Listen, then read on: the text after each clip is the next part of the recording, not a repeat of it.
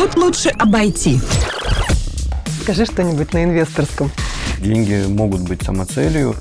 Не надоело еще, глаза горят. Переломный момент – это, безусловно, решение стать предпринимателем. Илон Маск запускает SpaceX, но растут все равно акции Теслы. Мы говорим об игре в долгую ведь. Ну, конечно. Ну, а венчур – это долго. Венчурный фонд – это 10 лет. Где будут деньги в 2021 году? Возможно, 2021 год будет таким же иррациональным, как и 2020, но я надеюсь, болеть мы будем меньше. Всем привет, меня зовут Марина Ефиндиева, это подкаст «Тут лучше обойти», и сегодня с нами Александр Чичава, управляющий партнер Лето Capital, с которым мы поговорим, как это, наверное, логично будет, о деньгах. Александр, первый вопрос сразу такой в лоб. Что такое деньги для тебя? Это мотиватор? Добрый день. Э, деньги – это прежде всего инструмент, потому что, ну, в общем, как и придумали. Деньги прежде всего придумали как инструмент, инструмент обмена, инструмент э, мотивации, инструмент достижения каких-то целей, в основном нематериальных. Поэтому я не могу сказать, что меня как-то мотивируют деньги. Скорее, меня мотивируют э, возможности, которые дают деньги. Я слышал, что участники списка Forbes э, еще говорят, что деньги – это такой очень, очень хороший измеритель успеха то есть кто у кого больше денег, тот и успешнее. Ну, тут я не вполне соглашусь. Я скорее считаю деньги, основной функцией денег это все-таки инструмент. Люди, у которых денег нет, все-таки видят их как самоцель, наверное. Я считаю, что это неправильный подход. Слышу от тебя, наверное, что это тоже не твой подход. А каким образом в начале своего пути, когда ты еще не был известным инвестором, когда еще был, может быть, журналистом или работал, или учился в институте, каким образом ты ставил перед собой цели? Как ты вообще вот относился к деньгам изначально? И, и если пришлось перестраиваться потом, а пришлось ли, то как ты это делал? Да, пришлось. Я абсолютно согласен с теми людьми, у которых недостаточно денег для базовых потребностей, потому что когда действительно человек не может свои базовые потребности обеспечить, деньги могут быть самоцелью, и у меня была примерно такая же ситуация. Я думаю, что я первый раз пошел на работу именно с целью заработать денег, чтобы обеспечить э, базовые потребности, потому что первые мои несколько работ были абсолютно неквалифицированные, я бы даже сказал, неприятные. Там кладовщик, официант и так далее. Мне просто нужно было прокормить себя и помочь семье в трудные кризисные годы. Это был там 98 год, скажем так. Примерно в 98 году, мне кажется, я работала фасовщицей.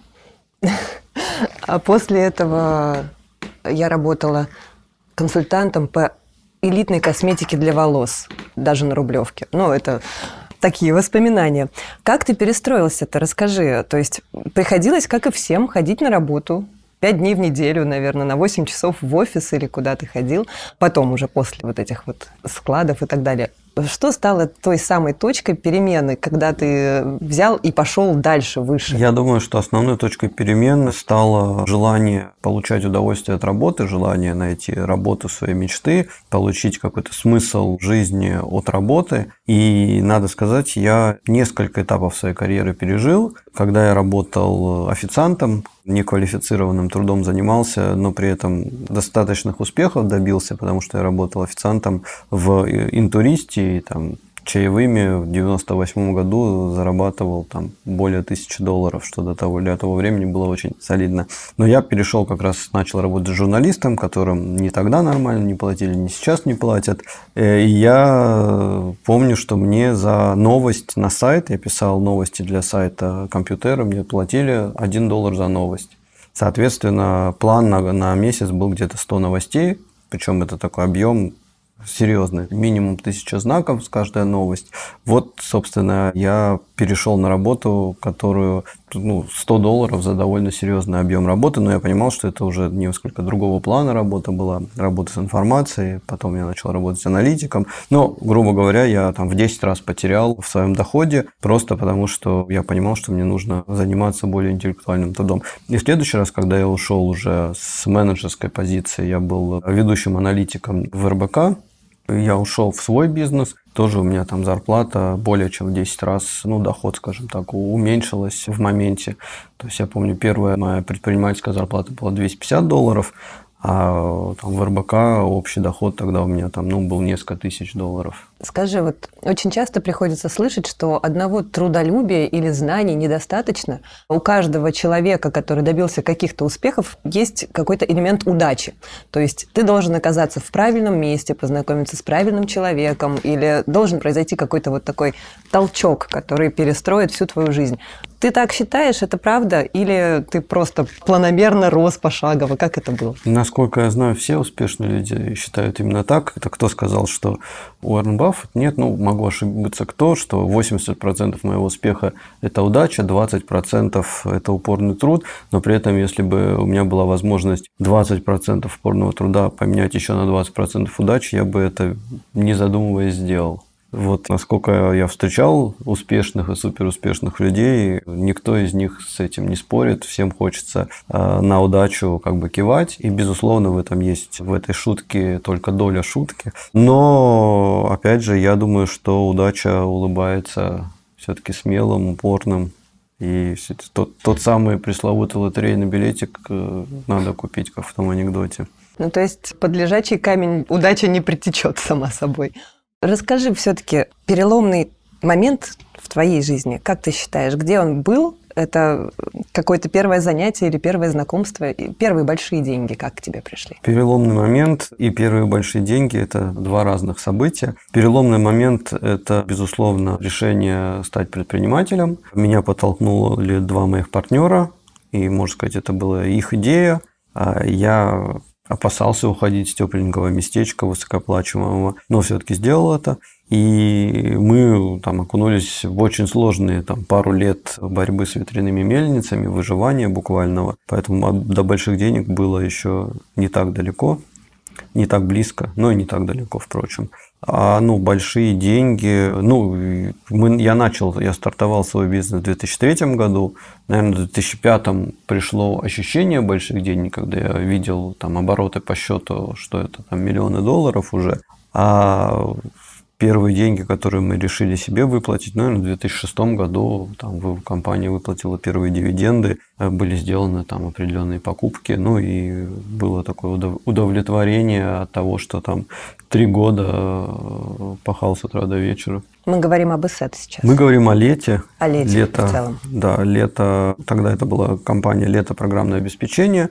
ИСЭТ только в 2005 году появился, а с 2003 это лето программное обеспечение. Потом это все превратилось в лето групп, группу компании лето. И в конце концов мы приходим к тому, что ты стал инвестором, то есть из предпринимателя переквалифицировался в того, кто дает деньги предпринимателям. Ну, я надеюсь, это еще не конец, но совершенно верно, если говорить про вот тот переход качественный. Вообще, я считаю, что человек каждые несколько лет должен совершать какой-то качественный переход куда-то, потому что идти все время по одному пути надоедает, глаза перестают гореть и так далее. Мы построили достаточно успешную крупную компанию, более 500 человек, более 100 миллионов долларов выручки, э, но при этом так получилось, что эта компания была сфокусирована только на одном рынке, на российском, и таким образом у нее образовался такой стеклянный потолок с капитализацией э, на российском рынке проблемы, ну и с объемами рынка, в общем-то, тоже, потому что вот эти вот э, этот период, если там в 2003-2007 годах казалось, что это все будет расти бесконечно, то в начале десятых, то есть вот на рубеже вот десятилетий,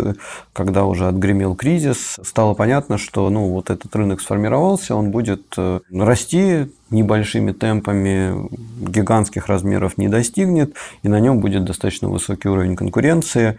И на этом рынке есть еще много таких как бы, недостатков, что ли. Поэтому у меня была идея делать какие-то глобальные бизнесы, и я изначально пытался и обсуждал со своими коллегами, у нас такой был комитет незаменимых менеджеров, в который человек 30 входило, мы прямо уезжали, общались, что делать, куда инвестировать внутри компании, чтобы выйти на международный рынок. И мне это было даже не мое решение, а решение вот коллегиальное. Они сказали, что зачем смотреть внутрь компании, куда инвестировать, посмотри вовне тоже, и вероятность, что ты найдешь уникальный объект для инвестиций, который, собственно, реализует твою новую амбицию, будет значительно выше. А я поехал учиться разбираться, как устроены инвестиции вовне, узнал про венчурные фонды и понял, что это вот тот новый проект, который мне интересен – по ходу пьесы пришлось реструктурировать э, группу компаний, чтобы там делегировать полномочия, потому что я на тот момент был президентом группы компаний. Мы эту группу компаний разделили на несколько независимых компаний, ну и там что-то продали, что-то по-прежнему достаточно успешно развивается. А я основал венчурный фонд, который вот уже девятый год инвестирует в русскоязычных технологических предпринимателей, делающих глобальный бизнес. Но ты сказал, что периодически, раз в несколько лет, стоит менять сферу деятельности. Не задумываешься об этом? Не надоело еще? Глаза горят? Прелесть э, венчурных инвестиций, инвестиций в инновационные стартапы в том, что это ну, не один какой-то проект, а несколько проектов. Я сижу там, в советах директоров нескольких компаний, и э, вот эти вот технологические волны, они периодически меняются, там, ну, с периодичностью раз уже даже не в 10 лет, а чаще. Поэтому нет ощущения, что чего-то приедается, наоборот, каждый день как новый, вызовы меняются вот с невероятной скоростью, а задачи, которые приходится решать, тоже меняются с невероятной скоростью. Это, ну, я могу сравнить, когда вот я ИСЭТ в Россию выводил, мы 4 года подряд росли больше, чем на 400%.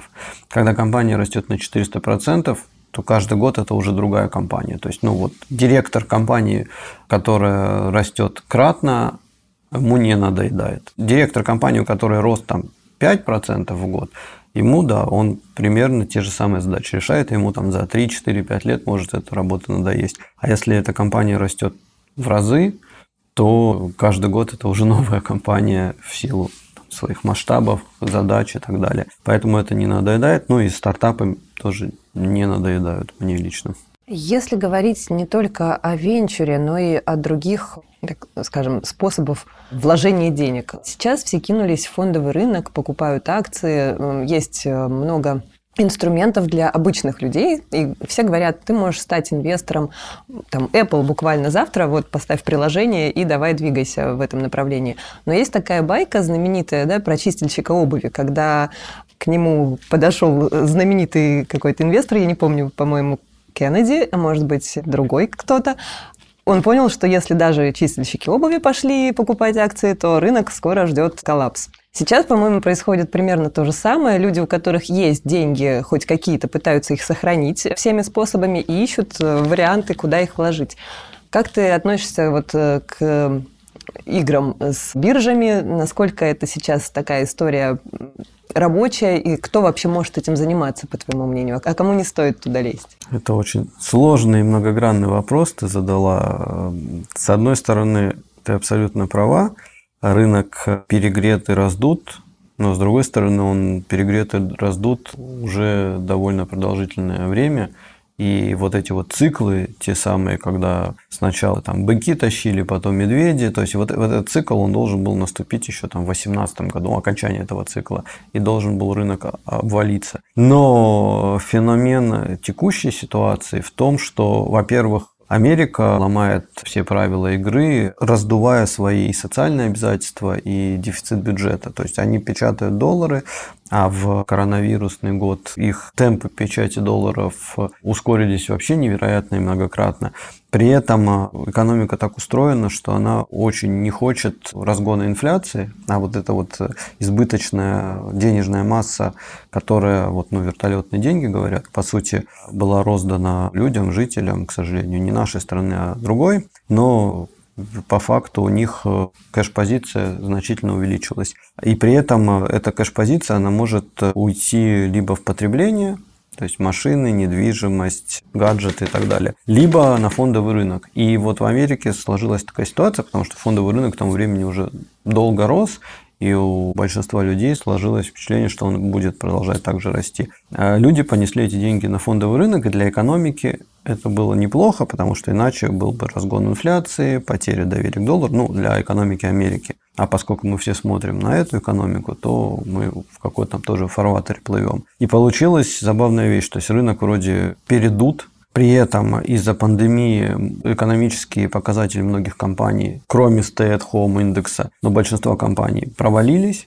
И на фоне испуга в марте мы видим и рынки упали, но потом вот эта вот гигантская масса денег, по-моему, 23% дополнительных денег пришло на фондовый рынок. В 2020 году даже в какие-то два квартала 2020 года, сейчас наверняка уже больше, что эти рынки вернулись, опять выросли и сейчас пробивают потолок. И при этом особенность этих инвестиций то, что сейчас как бы рынком управляют не хедж-фонды, а рынком управляет массовый инвестор, то есть, когда у Робин Гуда на платформе появляется 10 миллионов новых частных инвесторов, собственно, тренды рынков определяются вот этими частными инвесторами, а соответственно они не профессиональные, они принимают инвестиционные решения, исходя из маркетинга, а не анализа фундаментальных показателей. И поэтому всеобщий любимец Илон Маск запускает ракету SpaceX, которая никакого отношения к Тесле не имеет, но растут все равно акции Теслы, потому что людям понятно это. И сейчас уже Тесла торгуется больше, чем в тысячу своих прибылей годовых, то есть эти инвесторы, они как бы теоретически получат возврат своих инвестиций. Если мы вернемся в нормальную модель, из прибыли возвращаются инвестиции за тысячу лет, более чем за тысячу лет. Тесла стоит там больше, чем все остальные автопроизводители вместе взятые, и при этом она продолжает расти. И вот конца края этому не видно, потому что сейчас Теслу уже вынуждены включить в этот S&P 500 индекс, а это значит, что индексные фонды должны сделать ребалансировку еще в пользу Теслы. То есть еще несколько десятков миллиардов долларов пойдут на покупку акций Теслы. И она еще вырастет. Это называется short squeeze на сленге инвесторов. То Скажи есть, что-нибудь на инвесторском. Вот, вот, вот. Это когда профессиональный инвестор видит, что акция уже расти некуда и встают в короткую позицию, то есть играют на понижение. А акция из-за иррационального поведения рынка все равно продолжает расти, и эти игроки на понижение, они вынуждены тоже покупать акции, чтобы, ну, потому что они взяли в долг как бы акции, чтобы закрывая свои позиции, они дальше еще толкают.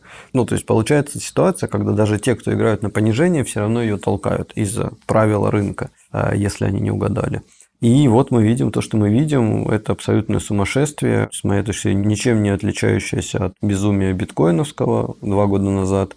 При этом сегодня мы видим опять биткоин на хороших уровнях, и это значит, что все-таки любое безумие, оно какой-то глубинный смысл имеет. Если миллионы людей хотят инвестировать в технологический сектор, значит, они верят, и значит, они планируют потреблять продукцию этих компаний, и значит, все-таки когда-нибудь через э, годы финансовые показатели этих компаний ну, будут более-менее догонять капитализацию этих компаний. Ну и значит, эти инвестиции, они не совсем безумные, но вот насколько они безумные, насколько рынок скорректируется, и вообще скорректируется ли он, вот ни один профессиональный инвестор не, вам не скажет. Профессиональные инвесторы сейчас занимаются вот чем. Они, благо Robinhood, модный калифорнийский стартап, сначала развивался на деньги инвесторов. Сейчас, когда большая аудитория, он свои услуги предоставляет бесплатно или практически бесплатно, зарабатывает на том, что продает данные о поведении инвесторов. Соответственно, профессиональные инвесторы, они покупают эти данные, видят, куда движутся массы и пытаются на этом заработать.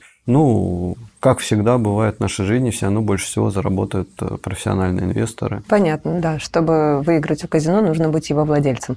Или еще одно есть крылатое выражение, толпа всегда не права, поэтому мне кажется, что в это безумие я не хочу даже влезать, потому что мне кажется, что рано или поздно, если не для всего рынка, то для каких-то конкретных людей, которые вложили все там, деньги куда-то, может все пойти не совсем так. Но вот если говорить, например, о венчуре, это разговор не про толпу, это про людей, которые профессионально подходят к делу. Как сейчас на венчурном рынке именно в IT, насколько стартапы сейчас получают поддержку, насколько фонды сейчас активно инвестируют в твоей сфере, как все происходит? В венчурной отрасли все хорошо, потому что это вторая производная от фондового рынка, потому что в первой производной фондового рынка тоже хорошо. Первая производная – это как раз выход на публичный рынок вчерашних стартапов. Мы видим огромное количество компаний и российских, эм, и американских, и китайских, каких угодно идут на биржу и выходят невероятно успешно. Вспомним Озон, да. Вспомним Озон, да, на минуточку, это компания, которая в 2019 году получила убыток 20 миллиардов рублей, а сейчас стоит 6 миллиардов долларов. И многие другие компании, там американские, удивляют нас еще больше. Это производная от того безумия фондового рынка, о котором мы только что говорили. И когда мы говорим о стартапах ранних стадий, куда мы инвестируем, понятно, что вот этот интерес, он тоже к ним достаточно высок. Есть много инвесторов, которые планируют повторить тот же путь, который прошли успешные американские юникорны, то есть найдя вот такие бриллиантики в компаниях, которые пока стоят там, не знаю, 10 миллионов долларов, и доведя их тоже до многомиллиардной оценки. И это кажется вполне реально в текущей конъюнктуре, потому что мы видим, ну, насколько все меняется, насколько большие тектонические сдвиги происходят в экономике, потому что фондовый рынок фондовым рынком, но мы видим, что вот три вертикали вообще изменились уже до неузнаваемости. Я говорю про HR, сотрудники уехали по домам, все связи между компаниями работают совершенно по-другому, чем еще всего лишь 12 месяцев назад. Логистика сейчас тоже работает по-другому. С одной стороны, вот эта вот глобальная логистика между странами, она в какой-то момент вообще остановилась, сейчас она работает с определенными затруднениями, и поэтому компании перестраивают свои глобальные логистические цепочки. Ну и как изменилась последняя миля, и вот такая микрологистика, тоже это очевидно уже каждому потребителю, каждому жителю. И, ну, IT, IT тоже, естественно, меняется. Мы видим, как изменилась наша работа, сколько мы, даже те, кто не использовал конференц-связь или collaboration tools, сейчас просто для них это базовый инструмент работы. Ну, а это все тянет все остальное, там, облачную инфраструктуру, огромное количество приложений. С огромным количеством приложений мы работаем по-другому. То есть структура IT-рынка тоже уже изменилась до неузнаваемости. Я уже не говорю про stay at home, там, home office и все остальное. А я не хочу очень сильно уходить от нашей основной темы, это деньги. И вот э, одна птичка мне напела, что у тебя была идея по поводу того, что люди могут, непрофессиональные инвесторы могут зарабатывать в том числе и на венчурном рынке зарабатывать вместе с венчурными фондами. Если я не ошибаюсь, ты такую идею предлагал. Можешь рассказать, в чем она э, заключается? Кто может войти в венчур в IT? Мне кажется, я как раз единственный, кто не предлагает это. Да? Потому что я считаю, что э, венчур не для непрофессиональных инвесторов. А есть действительно много объединений ангелов, какие-то клубы инвесторов, где каждый человек может собирать свой портфель, инвестировать. Ну, если поговорить с этими же ангелами, то их инвестиции практически всегда неуспешны. Конечно, есть там ошибка выжившего, один человек там из э, даже не ста, может, а тысячи, который хорошо зарабатывал. Но чаще всего это скорее люди делают, чтобы расширить свой кругозор, чтобы повариться в этом соку, а в итоге, когда они уже планируют более-менее серьезные деньги разместить, они предпочитают все-таки размещать их в профессиональных венчурных фондах, потому что ну, этот бизнес достаточно непростой, репутация нарабатывается, то есть нельзя прийти и за там, 2-3 года стать профессионалом венчурного рынка. Статистически, наверное, третий, четвертый фонд показывают наилучшие результаты, но это значит, что ну, минимум 10 лет работы у команды опыта должно быть, чтобы показать вот это именно такие как бы гроссмейстерские результаты, самые лучшие. Какие тогда есть варианты, если человек думает о том, чтобы пристроить куда-то свои миллионы долларов? Работа с фондами, я думаю, что это самый надежный способ То есть стать заработать партнером? на венчур. Стать э, limited partner, то есть стать инвестором. Ну, по-английски это называется limited partner, мы это называем просто инвестор фонда. И тогда, с одной стороны, когда человек становится инвестором фонда, он доверяет деньги профессиональной управляющей команде. Если это там миллионы долларов, можно инвестировать в несколько фондов, которые нравятся, или инвестиционная идея, которых кажется интересной. И при этом э, фонды понимают, что мотив инвестиций в венчур не только как бы заработать деньги, но и вот прикоснуться к этому миру стартапов, э, посмотреть, как это происходит, как работает. И, в общем-то, многие венчурные фонды стараются взаимодействовать, коммуницировать со своими инвесторами, показывают им процессы, отчетность, методику принятия решений. То есть это, ну, в общем, довольно... Быть инвестором фонда – это не только выгодно, но и довольно такой интересный процесс. И более того, на более поздних стадиях фонды обычно дают возможность а, инвесторам такие делать follow-on инвестиции, потому что когда уже там размеров фонда не хватает на прорату, ну, а у фонда при этом есть право до, чаще всего доинвестировать на поздних этапах, а образуется вот эта вот э, часть инвестиций, которую могут покрывать. Это, причем эта компания уже к тому времени выросла, уже хорошо знакома фонду. Фонд говорит, что да, там венчурная доходность может быть уже не будет, но кратный возврат инвестиций со сниженным риском получить можно.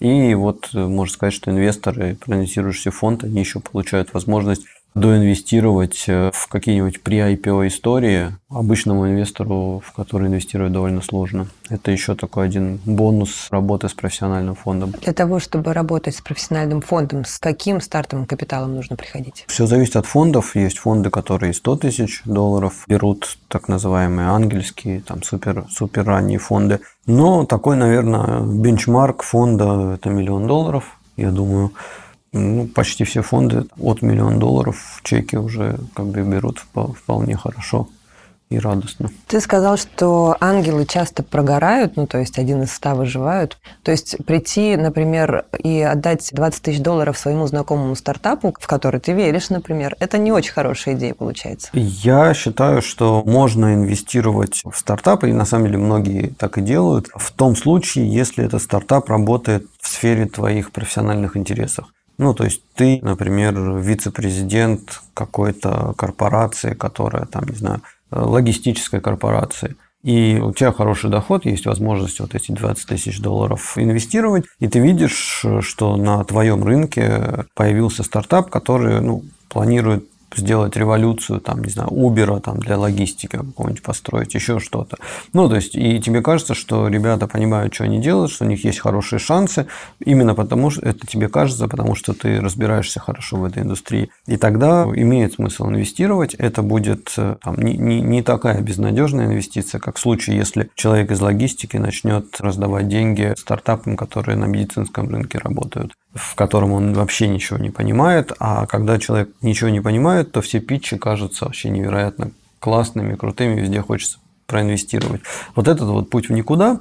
А если человек инвестирует в стартапы, которые работают в сфере его профессиональных интересов, это как раз мы можем только поддерживать. Более того, мы любим такие стартапы, которые на самом первом этапе находят именно инвесторов, адвайзеров, мы их называем, инвесторы-адвайзеры, то есть люди, которые хорошо понимают предметную область, обладают опытом, и еще и если они свои деньги туда кладут. 13 это такая, ну, дополнительный такой пруф, экспертный пруф, мы это как раз любим. Мы ведь говорим о том, что на рынке на самом деле денег довольно много. Просто сейчас совершенно непонятно, как их сохранять и приумножать. И если человек об этом уже задумался, то ну, буквально нужен, наверное, рецепт, куда ему прийти, как, ну, э, почему ему надо можем, именно к фонду. Можем сейчас поговорить про то, как сохранять. То есть, ну, лейтмотив сохранения денег сейчас в том, что инструменты сохранения денег, они дают доходности. То есть, ну, раньше, что, что было раньше? Раньше были э, инструменты, там, ну, fixed income, которые давали вполне себе комфортные, там, 5-7% доходности. Сейчас fixed income, не знаю, 1-2%. То есть, да, это по-прежнему сохранение, ну, и либо надо идти в какой-то очень рискованный fixed income, там, в облигации развивающих стран, что, наверное, не советую. А, соответственно, если вот, вот как бы, ну и раньше было вот fixed income 5-7% и рискованные инвестиции, там, ну, например, акции. И теперь, поскольку, и вот, ну, как overall это давалось, там, не знаю, там 8-10% доходности получал, ну, то есть, и считался портфель хороший то сейчас, поскольку фикс инком упал, то без э, венчурного плеча, которое ну, априори должно, да, с одной стороны рискованно, ничего никому не гарантирует, но если угадал с фондом и повезло, то вот как раз там может получиться супердоходность, которая компенсирует невысокую или там около нулевую доходность в той части портфеля, которая, которая про сохранение денег. Но мы говорим об игре в долгую, ведь мы же не... Ну, конечно. Ну, а венчур – это долгое. Там, венчурный фонд – это 10 лет. Там, цикличность фондов, срок жизни фонда 10 лет – 3-4 года инвестпериод, то есть потом команда начинает новый фонд инвестировать, собирать. То есть у венчурных фирм фонды случаются чаще, но они как бы в перехлест идут. А для инвестора, да, он инвестирует деньги, рассчитывая начать получать какой-то возврат через 5 лет, а основную доходность получить через 8-10 лет. То есть, да, это в любом случае долгую. Ну, любые нормальные инвестиции – это в долгую все, что не в долгу, это скорее спекуляции, и разный результат бывает даже на растущем рынке. Вот при том, насколько сейчас непредсказуемая стала наша жизнь, этот вука-мир, о котором все говорят, планировать на 5-7 лет – это довольно сложно. Какими, наверное, качествами должен обладать человек, который идет именно в венчур? Это должно быть что-то очень стабильное, это должно быть что-то очень уверенное. Я не, не знаю, вот расскажи, кто идет в инвесторы? Я думаю, что ключевых два фактора успешности венчурного фонда Факторов очень много, но вот именно ключевых, наверное, два. Первый фактор – это умение предугадывать тренды, Именно потому, что, несмотря на то, что кажется, что раз в пять лет наша жизнь полностью меняется, но все-таки идет тот же самый как бы перехлест трендов, и там от зарождения тренда до выхода его на пик, на хайп проходит там 3-4-5 лет, ну и потом он э, либо выходит на плату, либо даже затухает. И вот как раз наиболее успешные венчур-инвесторы инвестируют в проекты, которые к моменту, когда тренд выйдет на пик, уже станут э, ну, маркетмейкерами, лидерами рынка. Тогда они получат основную премию рынка The Winner Takes It All. Соответственно, для этого нужно уметь инвестировать еще до того, как этот тренд стал хайпом. Это первое. А второе, надо очень хорошо разбираться в людях и понимать, какие команды способны менять мир, а какие команды просто хотят построить какой-то там ну, небольшой бизнес для удовлетворения своих там, базовых потребностей, условно говоря. И это на самом деле два разных вида деятельности. То есть те команды, которые вот действительно строят венчурный бизнес, это необычные предприниматели, это предприниматели с особыми паттернами поведения, с особым мировоззрением, ну и со, с особой системой ценностей. Вот умение находить таких людей, это, это, наверное, второй ключевой фактор успешного венчурного инвестора. Вот про систему ценностей можно подробнее? Что в ней должно быть?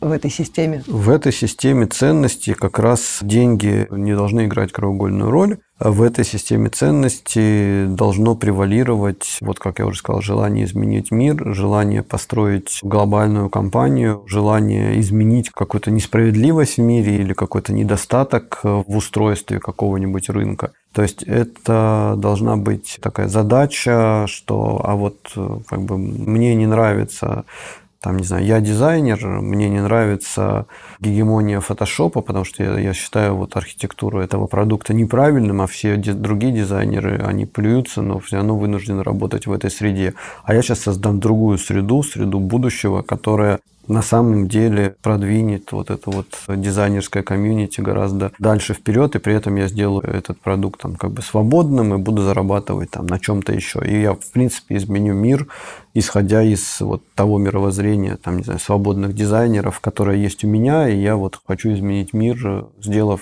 всем моим коллегам-дизайнерам лучше. И при этом, не в первую очередь, но при этом, конечно, и заработать тоже, хотя разные и бывают там люди, которые меняют мир и при этом а, не планируют зарабатывать. Бывают, ну, если мы говорим про венчурный бизнес, э, мы все-таки ищем тех, которые э, меняют мир и при этом капитализируют свою компанию, что вполне справедливо, я считаю. Можешь перечислить случаи, самые ключевые, которые ты считаешь главными, когда тебе удалось предугадать тренды рынка? В январе 2020 года мы сделали две инвестиции в EduTech компании, в компании, которые учат детей детей английскому языку. Тогда еще не было очевидно, что школы закроются не только в развивающихся странах, но и в развитых. Тогда еще не было очевидно, что вот этот вот э, карантин, stay at home и прочее, ну тогда еще в принципе, в Китае только-только первые ограничения. Поэтому мы, естественно, вот потенциальную пандемию не брали в расчет. Мы просто считали, что онлайн-обучение – это тот тренд, который будет развиваться, в том числе онлайн-обучение детей. Хотя, если уже к тому времени онлайн-обучение взрослых вполне себе был трендом, то по отношению к детям считалось, особенно в Европе, что вот мы ребенка отдали на обучение, и его нам обученного вернули, и в дополнительное образование, ну, в Китае готовы были люди инвестировать, и там как раз взлетели в Европе в меньшей степени, в Штатах в гораздо меньшей степени. И вот, вот то, что пандемия так все из, изменит в одночасье, мы, конечно, не могли предугадать, но мы понимали, что даже бы без пандемии эти тренды, они бы усиливались. Ну, просто это бы произошло не, один, не за один месяц, а за 2-3 года. И мы делали инвестиции, конечно, в расчете на это, но случился коронакризис, и все просто в одночасье поменялось, школы закрылись, и родители поняли, что дети сидят дома, надо их хоть чему-то учить, потому что ну, классические государственные школы, да, даже, даже западноевропейских стран не вполне справились с онлайн-образованием. И пошел взрыв прямо вот. Да, пошел взрыв, показатели все выросли кратно, там одна компания в пять раз выросла, вот она сейчас э, уже новый раунд привлекла, вторая тоже очень успешно развивается. Да, именно, то есть там за полгода показатели компании выросли в пять раз. Я хочу попросить тебя подвести некий итог этого сложного 2020 года и найти что-то позитивное в нем? Я думаю, что в этом году было много позитивных событий, несмотря на то, что сам год кажется нам мрачным, жутким, и журнал Time поместил этот год на обложку, сказав, что это худший год в истории текущего поколения. Понятно, мы не говорим про там, мировые войны и другие кризисы, но за там, последние 50 лет, наверное, многие имеют все основания считать этот год самым плохим. И, безусловно, когда болеют люди, когда страдают люди, когда умирают люди, ну, этот год не, нельзя называть там каким-то хорошим. Но если мы говорим чисто про бизнес, то мне, как технологическому инвестору, мне нравится, как хорошо и круто развиваются технологические компании, весь технологический сектор. И тут э, все большую роль играют э, русскоязычные технологические предприниматели в этом развитии. Более того, я могу сказать, что вот, э, вот эта вот пандемия, она ускорила и приблизила наступление эры русскоязычных технологических предпринимателей, потому что многие фундаментальные их недостатки, они как бы ушли в сторону. Развивать бизнес стало дешевле через конференц-связь, не нужны дорогостоящие выставки, можно строить удаленные продажи, никого не волнует, где находится R&D-центр, и когда инвестируешь, и когда покупаешь компанию. Это все то, что раньше сдерживало очень сильно русскоязычных предпринимателей. Сейчас ничего это не сдерживает, а при этом умение работать в кризис, умение быть очень кост-эффективными, а опять это возвращается, требования от старт, к стартапу быть кост-эффективными. Эти все умения как раз у наших предпринимателей развиты гораздо круче. Они понимают, они уже серийные предприниматели уже не один кризис пережили, и регулярные кризисы переживают. То, что их англосаксонским коллегам не так везет в жизни, у них кризисы существенно реже случаются, у нас существенно чаще этот навык сформирован. Ну и доступ к финансам у русскоязычных предпринимателей хуже, поэтому они изначально, их бизнес-модели сильнее, ну и софт-качественные, именно потому что им нужно с самого начала зарабатывать деньги, а не там, первые сколько-то лет развиваться только по модели привлечения венчурных инвестиций.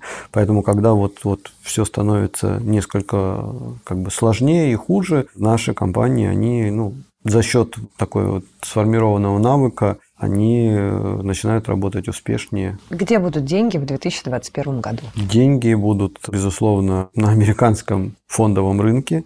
Как сейчас по итогам выборов многие аналитики говорили, что сейчас придет Байден и зальет рынки деньгами, и опять начнется количественное спекчение, опять начнется допечатывание триллионов. Вот-вот уже это начнется. И поэтому несмотря на твою рекомендацию держаться подальше от фондового рынка, а, я не исключаю, что будет опять виток роста фондовых рынков.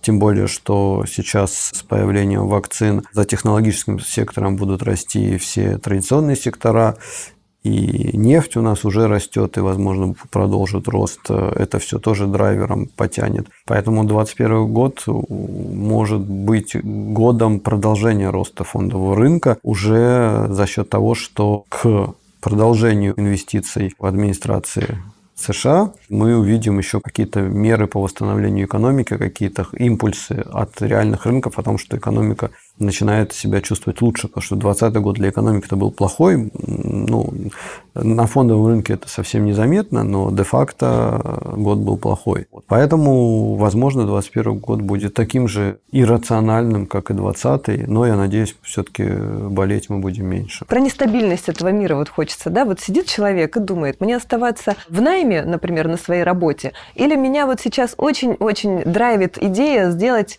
некий проект. Пусть он не принесет мне мировую там, известность и много-много денег, но хочется свое, небольшое, пусть, но, но начать. Вот тот Александр Чачава, который уходил со стабильной работы в предпринимательство, он бы в этом 2020-2021 году сделал бы тот же шаг или подождал бы какой-то большей стабильности? Я боюсь э, давать советы, потому что потом кто-то мой совет услышит, примет его во внимание, и у него что-то не получится, и будет меня обвинять. Я могу сказать о себе, что как раз все такие ну, главные переходы в жизни я, наверное, в какой-то степени делал во время кризиса или предчувствуя кризисы. И говорят же, что кризис – это лучшее время для того, чтобы начать что-то новое и что-то как-то изменить жизнь. Поэтому 2020 год, 2021 однозначно это очень хорошее время, чтобы радикально поменять свою жизнь. Э, если же мы говорим про инвестиции, то тоже я ну, не берусь давать советы, куда инвестировать надо, куда не надо, но вот могу просто поделиться своим опытом. Опять же, у меня риск-профиль достаточно такой э, в сторону риска, потому что я крупнейший инвестор в своем фонде Leta Capital, то есть ну, там достаточно значительная часть ну, моих средств идет в венчур, в стартапы, венчур инвестиции. Ну, будем считать это как бы моим бизнесом. Безусловно, там такой процент, как меня, я слушателям не советую венчур направлять. А за пределами венчура, ну, я инвестирую в акции, причем я инвестирую в акции компаний, которые мне понятны, за которыми мне интересно следить, ценности которых я разделяю. Причем я инвестирую и на российском рынке, и в NASDAQ, иногда и в Китае, иногда в Европе. При этом изначально я на фондовый рынок пришел, это был мой мотив был купить по чуть-чуть акции тех компаний, за которыми мне нужно пристально наблюдать в силу моих профессиональных обязанностей, то есть тот же условно, там, не знаю, Amazon, Google там, и так далее. Они трендсеттеры, потому куда они развивают свои продукты, какие компании покупают, можно попытаться, в том числе пытаться предугадывать тренды. И поэтому я стал просто ну, маленьким акционером этих компаний, чтобы у меня была дополнительная мотивация там, читать их отчетность, слушать их выступления там, ежегодные и так далее, звонки там, инвесторов. И поэтому ну, я, я считаю, что все равно есть достаточное количество компаний, которые не на хайпе, а которые просто строят понятный долгосрочный бизнес. Да, там мультипликаторы могут быть тоже достаточно высокие, но при этом, если этот бизнес понятный, то вполне ну, капитализация компании будет расти. Если же мы говорим про Россию, вообще довольно много интересных, хороших компаний, которые платят дивидендную доходность на вполне приличном уровне, там 7, 8, 9 процентов годовых, и при этом имеют потенциал роста. Поэтому все-таки, несмотря на все безумие рынка акций, есть там компании, которые, с моей точки зрения, представляют интерес. Это очень позитивно, и я как не экономист и не инвестор постараюсь тебе поверить и перестать жить в ощущении приближающегося коллапса. Я сделала для себя вывод, как обычно, заниматься надо тем, что тебе интересно, и разбираться в этом как можно глубже, и если хочется что-то менять, то менять. Да, совершенно верно. И да, действительно, самое важное, чтобы мы все были в следующем году здоровы. Спасибо большое, Александр. Спасибо. Всем пока. Тут лучше обойти.